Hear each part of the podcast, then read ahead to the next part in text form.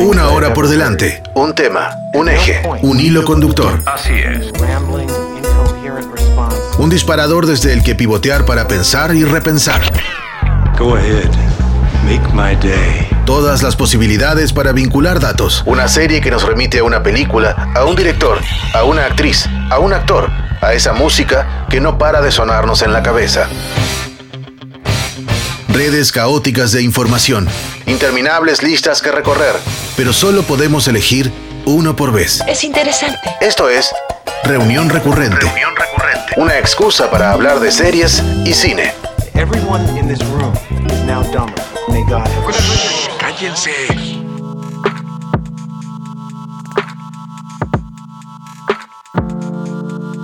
Por esas cosas de nuestras estructuras, esas que nos signan como seres sociales, necesitamos regirnos por ciclos, o al menos eso parece. Nos hacen falta puntos de inflexión, algo que marque un cambio. Y he ahí el calendario gregoriano para organizarnos los meses y que usamos desde el siglo XVI a esta parte, por obra y gracia del Papa Gregorio XIII y su bula Intergravísimas. Y aquí estamos, en las vísperas de un nuevo cierre de año, el fin de diciembre, la noche vieja, el 31, con su cuenta regresiva y los relojes, otro adminículo medidor de tiempos, que no siempre concuerdan cuando llega el momento de brindar, abrazarse y desearse sinceramente o solo por protocolo un feliz año nuevo. Acá podríamos poner sonidos de copas chocando, risas, música alegre y algún estruendo que llega desde la calle. En estas pampas, tal vez porque así somos nomás, diciembre es intenso, pero muy intenso. Y si encima nos toca un mundial, como fue en este 2022, no hay corazón ni cuerpo que aguante tanta adrenalina fin de añera, término que no existe, tal y como lo marca el corrector de Word y su línea roja sensora. Hay quienes tienen por costumbre hacer balance de los meses previos, aunque no sé si es aconsejable, porque tal vez nos dé saldo a pagar. Pero bueno, cada quien hace la contabilidad de su año como le dé la gana, ¿o no? Con reunión recurrente estamos cerrando la segunda temporada y en este episodio, el número 29, nos centraremos en el último día del año mientras resuena en nuestros oídos esa remanida frase que todos hemos dicho, seamos sinceros, si no te veo antes, que tengas un buen año. Y por mucho que sean oraciones que se dicen casi por inercia, está bueno que nos deseen cosas positivas, que las malas ondas siempre andan pululando por todos lados. Bienvenidos, mi nombre es Eduardo Espínola, esto es Reunión Recurrente, el tema de este episodio, fin de año.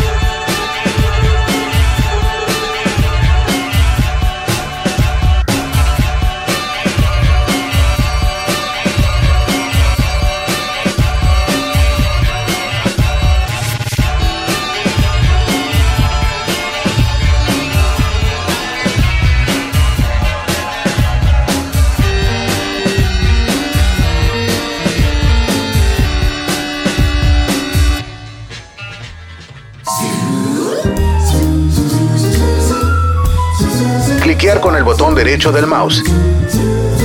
Repasar la lista de opciones. Elegir una después de dudar un rato. Volver a cliquear y así hasta el infinito. Reunión recurrente. Tenemos un final feliz. Solo un recorte posible.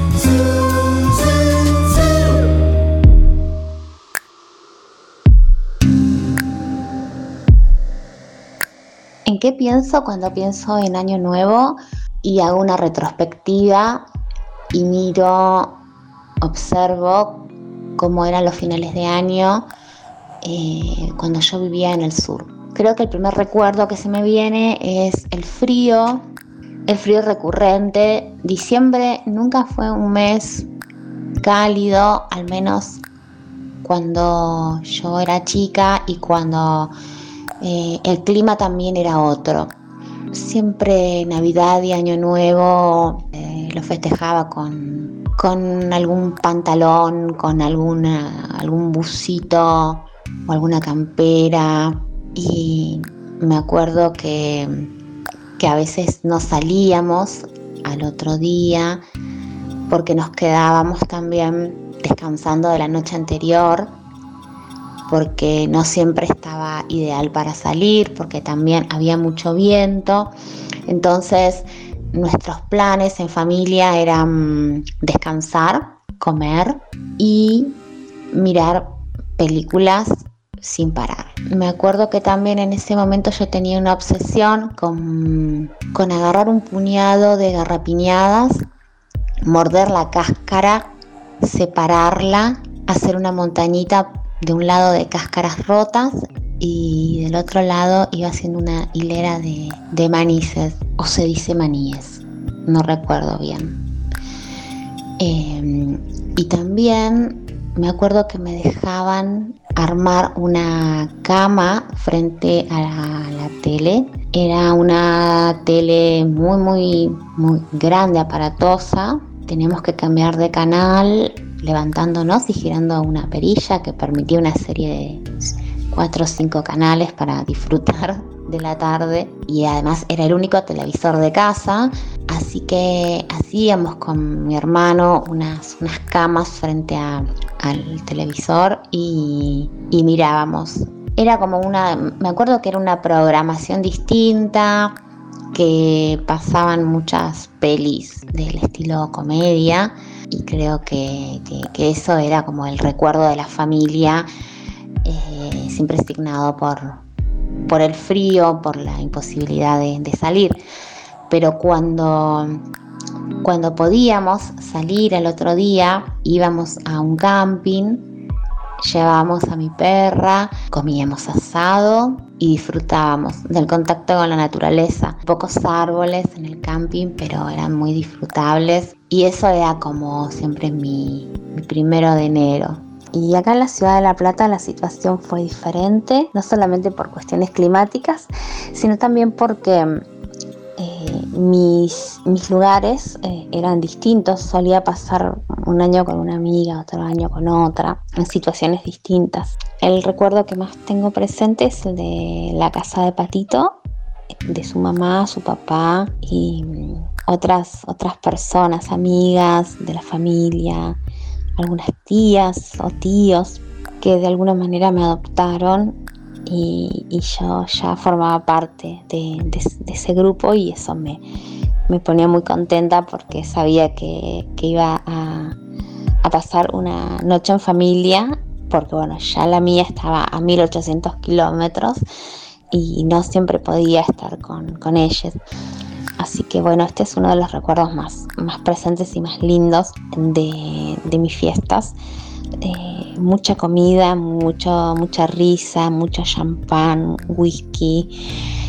Eh, y era muy divertido, nos divertíamos mucho en esas fiestas en familia, ¿no? También recuerdo haber pasado algunas fiestas con amigas en una pelo pincho comiendo ensalada porque había muchísimo calor. Y otro recuerdo que tengo también es el de haber pasado año nuevo siendo parte de un espectáculo. El 31 de diciembre decidimos hacer cabaret de medianoche un espectáculo de música y variedades en donde invitamos a, gente a, compartir y a pasar año nuevo con, nosotros y la verdad es que fue algo increíble, muy emocionante también cómo pudimos llegar a, a concretar algo de esas dimensiones, ¿no?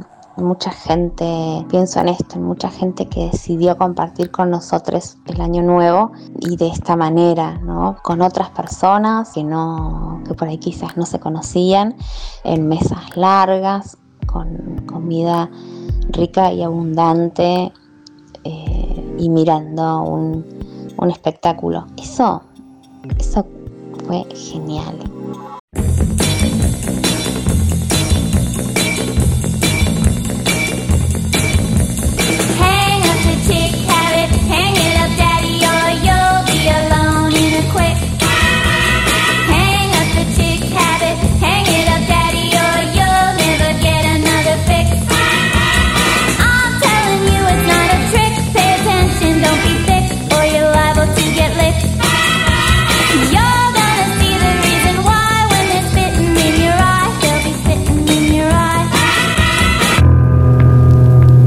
Recurrente. Asociaciones libres sobre un mismo tema. Vigile atentamente la pantalla de radar de la Mura de Babor. Sí, señor. Señoras y caballeros, presten atención, por favor. Faltan exactamente 50 segundos para la medianoche. ¡Todo a babor! De la señal de alarma.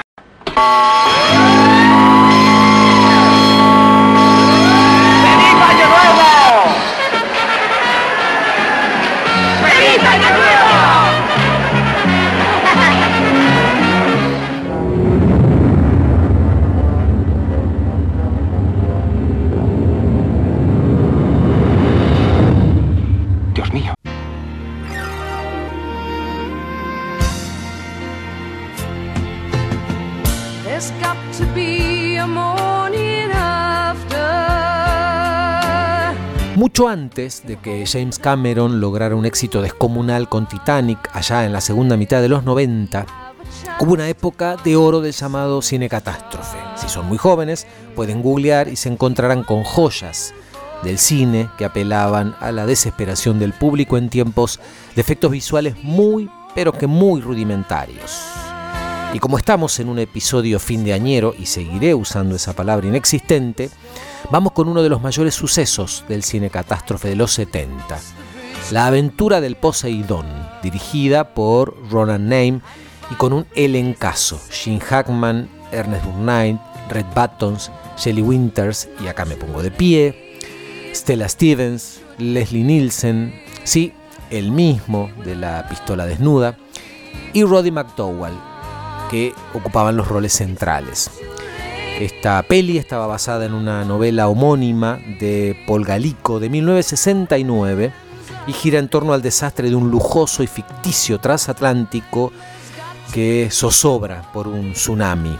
Varias escenas de la película se filmaron a bordo del RMS Queen Mary. En 1973 recibió varios premios, Oscar a la mejor canción, la que estamos escuchando, The Morning After, y a los mejores efectos especiales, que eran rudimentarios pero merecían premio. Incluso el BAFTA al mejor actor a Shelley Winters y el Globo de Oro a la mejor actriz secundaria para Shelley Winters.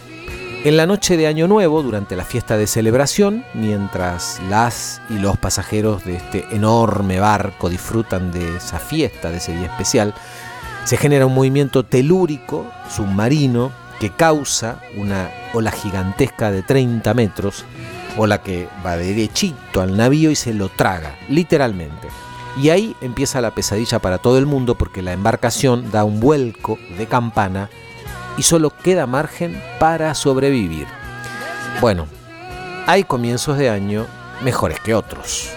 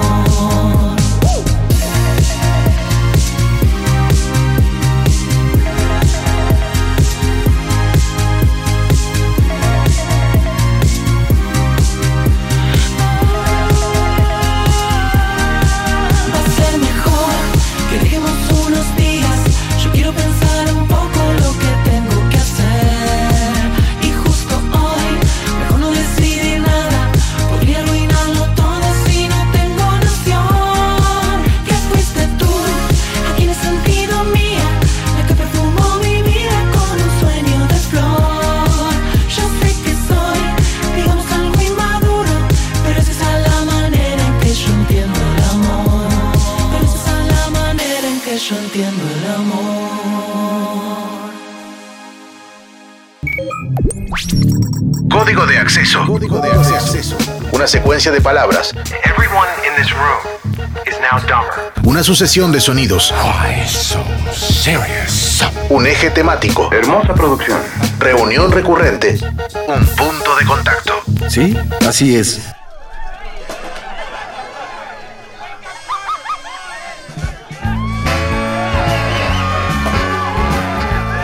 Fin de año es una película universal que nos guste o no, termina dejándonos a todos bastantes maltreches, pero con cierta sensación de reseteo o algo así. Después de haber pasado unos cuantos finales de año, ya casi ni intento ejercer algún tipo de control sobre la situación. Simplemente he optado en las últimas ocasiones por subirme a la ola, dejarme llevar y rogarle a Neptuno o a quien sea que se encargue que me lleve con vida y algún resto de energía hasta la orilla.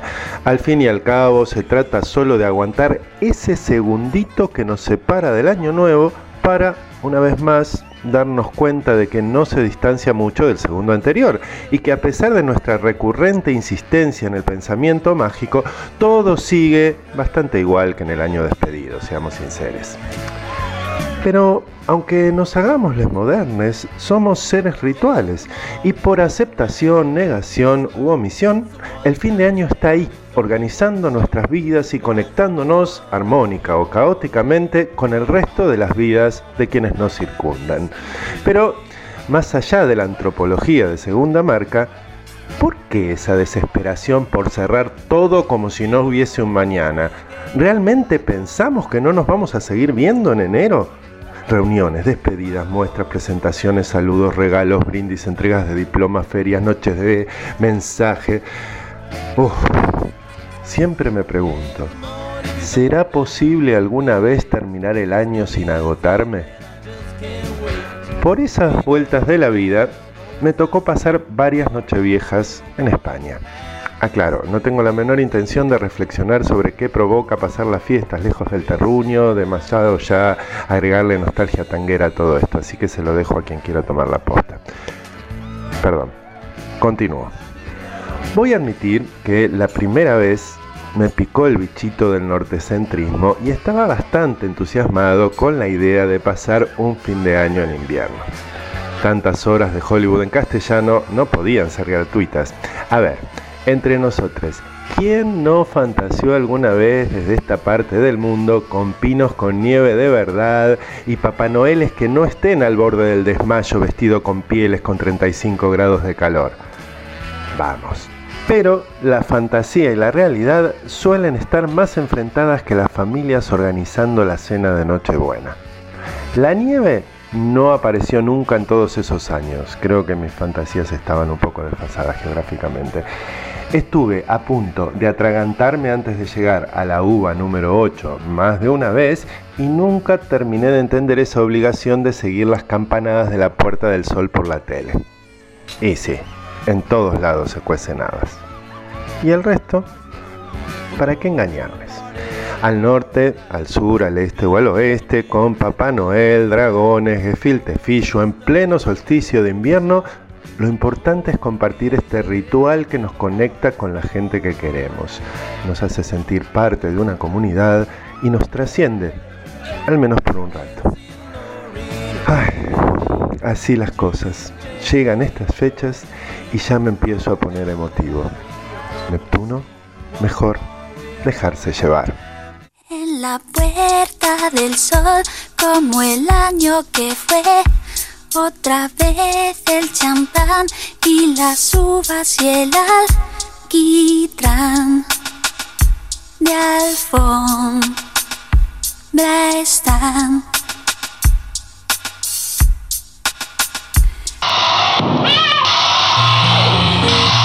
Reunión recurrente. ¿Cuál es tu excusa para hablar de series y de cine? Año nuevo, vida vieja. Ya estamos como antes, ¿eh? No era esto lo que yo había proyectado. La culpa la tiene Baxter. ¿Baxter? No me quiso dar la llave de su apartamento. No quiso. No, me dejó plantado, se largó. Me tiró a la cara su estupendo empleo. Desagradecido. Increíble. Después de lo mucho que hice por él, no llevará a nadie a mi apartamento y menos aún a la señorita Kubelik. Eso dijo. ¿Qué tiene contra ti? No lo sé. Será cuestión de gusto, se quiere o no se quiere. Sí, seguramente. ¿De qué estás hablando? Te lo escribiría, pero tengo muy mala ortografía.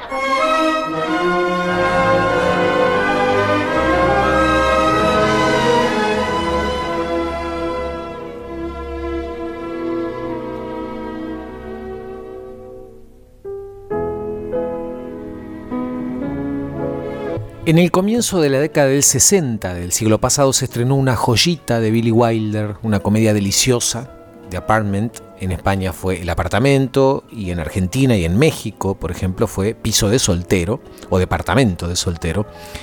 Y estuvo protagonizada esta comedia por Jack Lemmon, Shirley MacLaine y Fred McMurray, con un guion que surge de una obra teatral de Noel Coward de 1936, unos cuantos años antes. Y la traemos a colación en este episodio porque la historia que cuenta transcurre durante las fiestas navideñas y el audio que escuchábamos recién da cuenta de una celebración de fin de año, fin de año que puede ser triste, claro que sí, sobre todo si hay cuitas del corazón. The Apartment ganó cinco Oscars, incluyendo el de Mejor Película, Mejor Director y Mejor Guión Original, y gira en torno a un hombre soltero, oficinista él, Jack Lemmon, que suele prestar su departamento a jefes casados e infieles con la esperanza de que lo asciendan en su trabajo. Un iluso. También está la ascensorista, Shirley MacLaine, otra soñadora, amante de un alto ejecutivo de la misma empresa, Freddie McMurray, que le promete una y otra vez que dejará a su esposa para quedarse con ella. Un clásico y siempre el telón de fondo de las festividades hacia la llegada de un nuevo año. El apartamento está considerada una de las mejores películas de todos los tiempos en listas prestigiosas como la del American Film Institute y vale la pena verla, incluso en Navidades.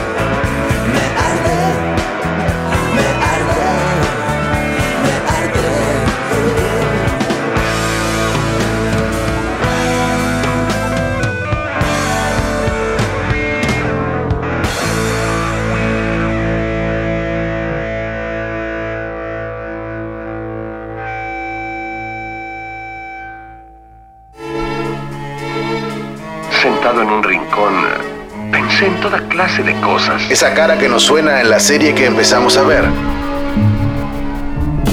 Una canción que suena en una peli y que tarareamos, pero no podemos recordar por qué. Un nombre que nos suena de algo. ¿Por qué me dice todo esto? Reunión recurrente. Atando cabos. Shackles Stuart, dueño de la tienda. ¡Wow! ¡Qué suertudo! Sí, trabajo 70 horas a la semana por un promedio de un dólar 65 por hora. Eso está bien. ¿Eso fue sarcasmo? Ah, no, es una crítica al sistema educativo americano. Oye, los Archie están allá. Yupi. ¿Y ustedes van a venir a mi fiesta de disfraces de fin de año? Por supuesto, vendremos de la Liga de la Justicia de América. Cambiaremos del año pasado que vinimos de la Liga de la Justicia de América. Al respecto, hoy he pensado que podríamos por primera vez ganar el mejor disfraz del grupo si mejoramos nuestro eslabón débil, que claro es Leonard de Superman. Oye, conseguí botas nuevas que añaden 6 centímetros. Qué triste. Ah, preguntémonos, ¿hay alguien que conozcamos que sería más hombruno y convincente hijo de Krypton? ¿Que Leonard con tacones? ¿La mamá de Howard con tacones? Our whole universe was in a hot, dense state that nearly 14 billion years ago expansion started. Wait, the earth began to cool, the autotrophs began to drool, Neanderthals developed tools, we built a wall. We built the pyramids, math, science, history, unraveling the mystery that all started with a big bang. Since the dawn of man is really not Pasar la noche de fin de año con amigues es un plan ideal para muchas y muchos, sobre todo si no queremos ir a la casa de ese cuñado, de esa cuñada que no soportamos y al quien ya aguantamos en Navidad. O por la simple razón de que el grupo de amigos y amigas que hemos cosechado a lo largo de nuestras vidas son esa familia que tuvimos la chance de elegir. Las sitcoms son una especie de extinción o algo así con poco para ofrecer en estos tiempos de series para plataformas con argumentos súper retorcidos de no más de seis capítulos por temporada. Pero lo curioso es que siguen captando públicos en esas opciones de pago, conexión a Internet mediante. Muchas de esas comedias de situación giran en torno a la amistad, más allá de Friends, y suelen tener episodios sobre fiestas, acción de gracia, Navidad o Año Nuevo, claro. En ese audio que escuchábamos de The Big Bang Theory, el contexto es precisamente el fin de año, pero sin que falten ni la tienda de cómics ni los superhéroes, dos temas recurrentes en esta serie sobre nerds y otros temas, cuyo fandom todavía sangra por la herida luego de su final, final que achacan a la decisión de Jim Parsons de quitarse de encima al personaje de Sheldon para tomar otros rumbos un disparador, un tema y algunos, solo algunos recorridos posibles. Reunión recurrente.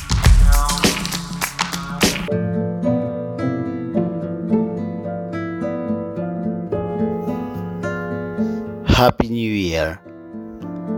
Mirá, no pido mucho, solamente tu mano, tenerla como un sapito que duerme así contento Necesito esa puerta que me dabas para entrar a tu mundo, ese trocito de azúcar verde, de redondo alegre. ¿No me prestás tu mano en esta noche de fin de año de lechuzas roncas? No puedes por razones técnicas. Entonces la tramo en el aire, urdiendo cada dedo, el durazno sedoso de la palma y el dorso de ese país de azules árboles. Así la tomo y la sostengo como si de ello dependiera muchísimo del mundo, la sucesión de las cuatro estaciones, el canto de los gallos, el amor de los hombres. Julio Cortázar.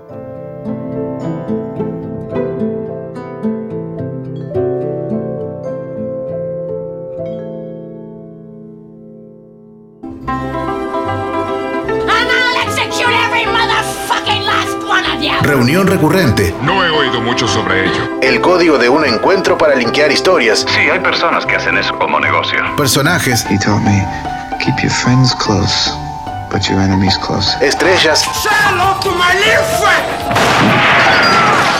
Recuerdos. ¡Artete la puta madre que te parió! Y canciones.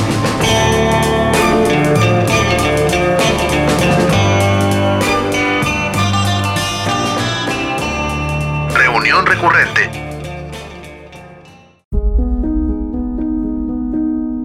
Mi primer fin de año en México fue, bueno, yo había llegado ya hacía varios meses, yo llegué en febrero y en diciembre no me pude regresar a Argentina. Muchos argentinos que conocí acá regresaban a Argentina a pasar las fiestas con su familia, pero yo no pude porque eran muy caros los boletos, siguen siendo muy caros para esta fecha, son astronómicamente caros. Entonces me quedé en México y me junté con un montón de gente que estaba como más o menos en la misma situación. Hay una escena muy simpática que tiene que ver con eso justamente de vientos de agua, de cuando el hijo se va a España pasa su primera Navidad y Año Nuevo con un montón de gente que no conoce. Y yo me acuerdo de haber tenido esa misma impresión. Pero fue muy divertido porque, bueno, era una situación en que te pone a pensar qué significan las fiestas para uno, ¿no? ¿Por qué uno se reúne? Porque uno, en general, tenés la, como la práctica, es como ir a trabajar todos los días, un hábito más para las fiestas uno se reúne, pero cuando te reubicás, cuando te trasplantás a otro lugar, te das cuenta de que eso que dabas por sentado no está para nada dado por sentado, ¿no? Entonces, a la hora que te reunís con toda esa gente, te preguntás cosas muy trascendentales como ¿para qué estoy acá? ¿Por qué estoy acá? Abrió una forma de pensar diferente en el sentido de que el desarraigo te obliga, te orilla a replantear la idea de familia, a replantear qué es lo que querés con tu vida y cómo querés construir tu vida. Es como empezar de nuevo un poco, ¿no? ¿Cómo querés que sean tus fiestas? Bueno, mis fiestas familiares fueron así WhatsApp, fueron con, no sé, el muñeco de fin de año incendiándose y acá eso no existe, acá nadie sabe del muñeco, por ejemplo pasas con otros argentinos quizás y con la gente con la que te reúnes se hace el brindis, se habla de lo que se come, como siempre, ¿no? Me acuerdo mucho que había una amiga de Mar del Plata que hacía su vitel toné, que era infaltable para la noche de Navidad de Año ella hacía el Viteltoné, pero había otras cosas que no se podían hacer en ese momento porque no se conseguían los materiales. Por ejemplo, para hacer una tarta, bueno, ahora ya hay muchos argentinos en México y se vende mucho, pero en ese momento eran menos y no se conseguía el pionono, no se conseguía la, la masa del pionono. Tampoco había tantas recetas en YouTube para encontrarlo y todo eso.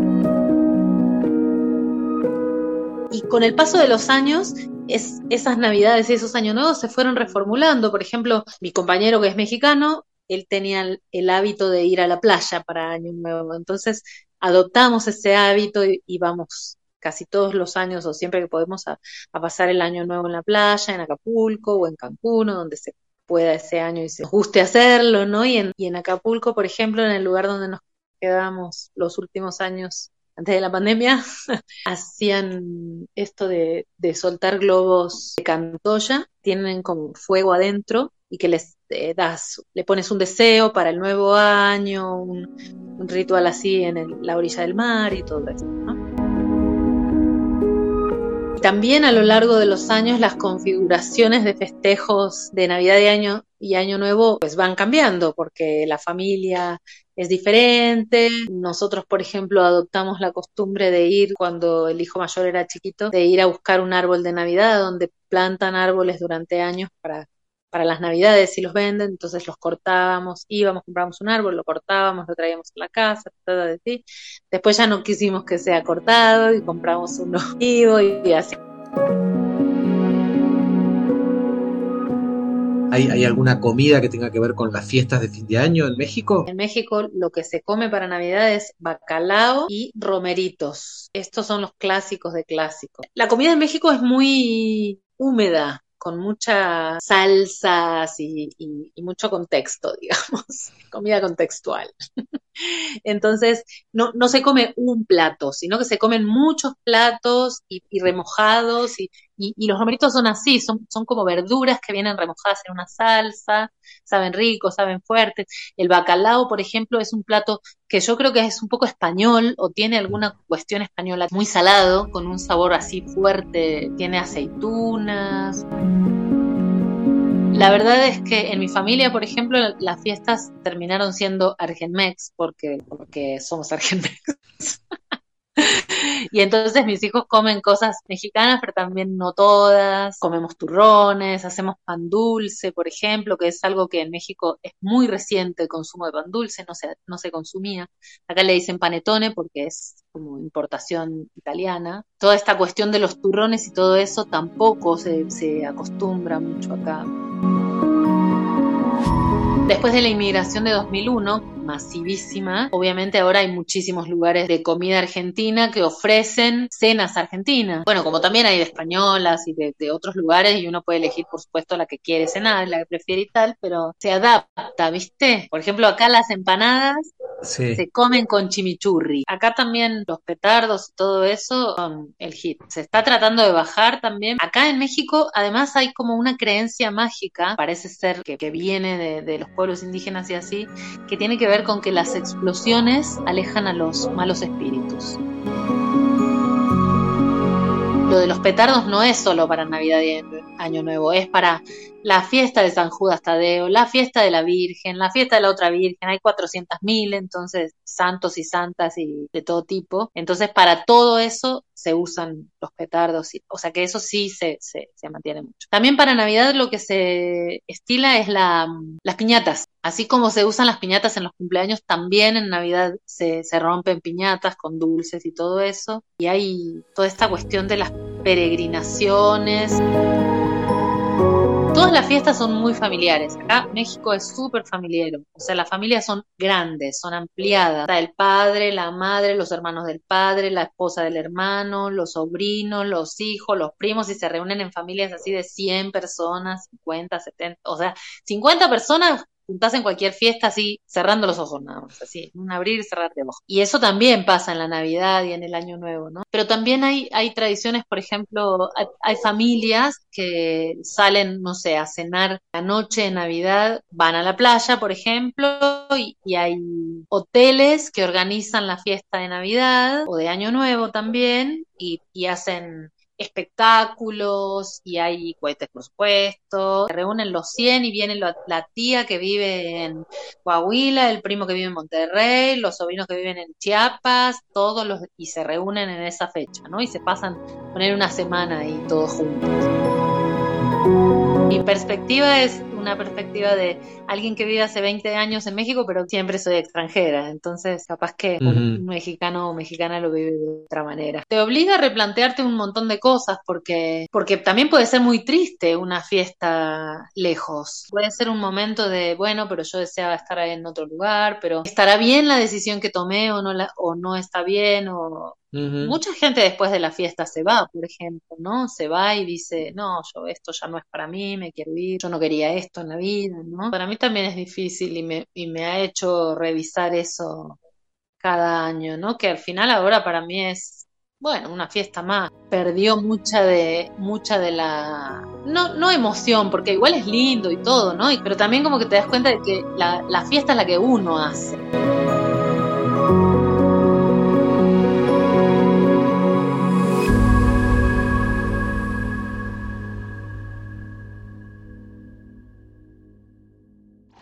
Reunión recurrente. Asociaciones libres sobre un mismo tema. Pensando en alguna anécdota que por algún motivo mereciera ser traída desde algún rincón de la memoria para compartirla, eh, debo decir, en honor a la verdad, que no se me ocurrió ninguna. No es que no las tenga, sino porque más allá de una situación puntual y significativa, lo que la supera en mi registro son las sensaciones que nos acompañaban durante todo el 31 de diciembre. Porque, a ver, el escenario era el mismo que el 24 de diciembre. El mismo comedor, sobreiluminado, el mismo espejo donde parábamos o de pasadita echábamos una mirada de refilón para constatar que vestimenta y peinado estuvieran impecables tal como lo merecía la ocasión, misma mesa, de esas que se extendían según la cantidad de comensales, con el mismo mantel, desde donde hojitas de muérdago y caritas de infinitos Papá Noel pintados o bordados parecían seguir saludándonos durante días y días. Y el mismo arbolito, que ubicado entre el bayú y la puerta, daba, daba un paso al costado para dejar ingresar al nuevo agasajado. Esto después de haber perdido el protagonismo absoluto siete días antes al ser despojado de una cantidad que siempre me pareció algo exagerada de regalos de tamaños, calidad y, envoltorios variopintos. Bueno, y ahí estaba ese ensamble, esa unión eh, casi indivisible de 31 primero, donde nos habitaban la alegría de despedir un año fatal tremendo, nunca antes visto, cuna de males varios, aunque obviamente no hubiera sido así en su totalidad, frente a un año nuevo que casi de manera ilusoria, desde su primer minuto, nos traería felicidad, trabajo y amor a modo de resarcimiento, pero que a la vez dejaba cierto sabor amargo por tener que despedir a ese mismo año fatal y tremendo frente a la incertidumbre de lo que venía. Creo que esta contradicción ya se hacía presente desde la mañana del 31, desde la distribución de tareas, eh, la preparación de la mesa, donde vajilla y servilletas eh, impolutas esperaban en una esquinita de la mesa desde la fiesta anterior para volver a tomar su lugar, donde todo se hacía de manera apresurada, como, como queriendo que todo pasara rapidito, pasando por las compras, esas compras de último momento, donde en cada cruce con vecinos o desconocidos eh, se ponían en evidencia la alegría, pero también el temor por lo que traería el nuevo año. Todo esto manifestado en cada saludo. Hasta la sobremesa, que casi se pegaba al pan dulce y la sidra como si no quisiéramos soltar, como si quisiéramos quedarnos un ratito más. Un momento raro, de rostros circunspectos, de miradas y gestos en las caras de los abuelos y los tíos que los más chicos no entendíamos y nos dejaba en suspenso hasta el momento del brindis, donde el choque eh, de esas copas que volverían a ver la luz casi un año después se producía. Y ahí, un instante mágico, donde todo sería posible, donde el amor se haría fuerte, donde esas copas tan en lo alto, esos cuerpos casi pegados y esas sonrisas parecían no tener fin. Aunque ese año llegara con sus propias fatalidades y el ritual se repitiera casi inexorablemente.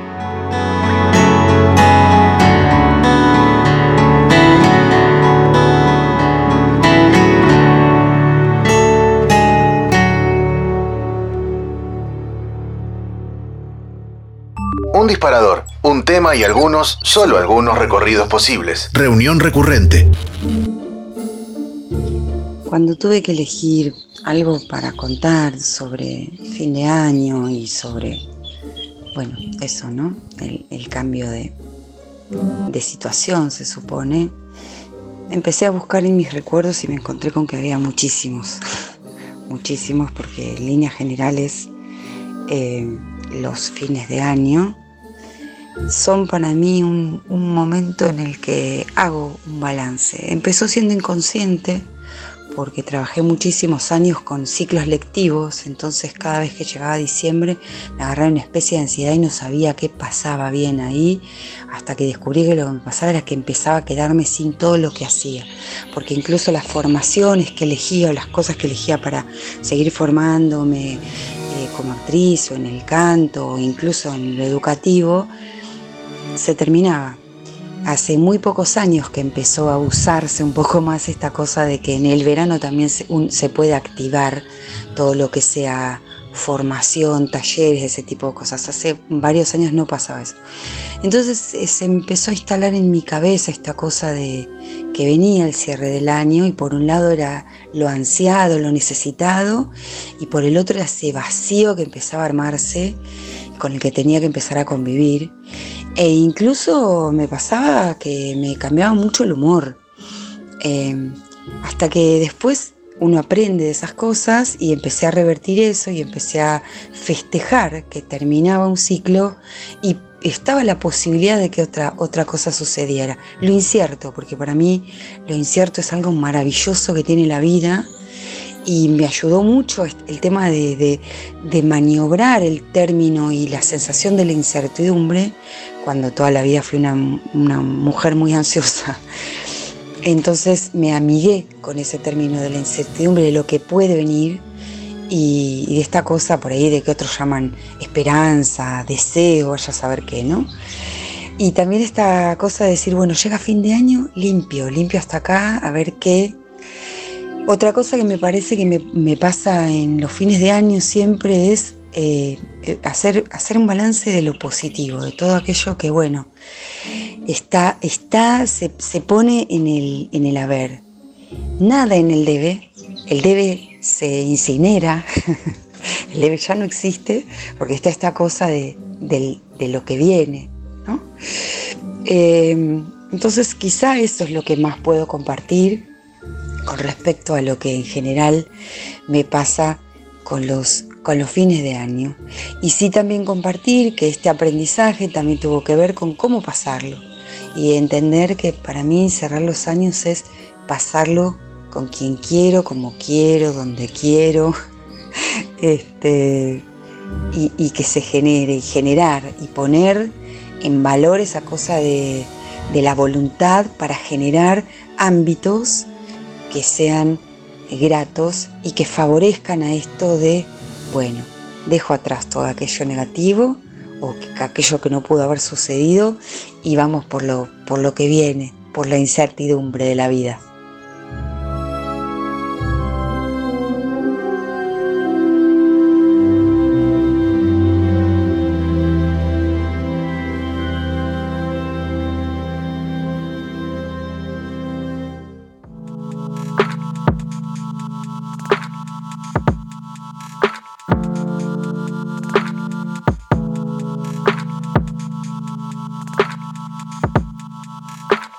Y hasta aquí llegamos con este episodio de reunión recurrente con el que cerramos el año, el número 29 de esta segunda temporada, dedicado fundamentalmente a las y los colaboradores del programa.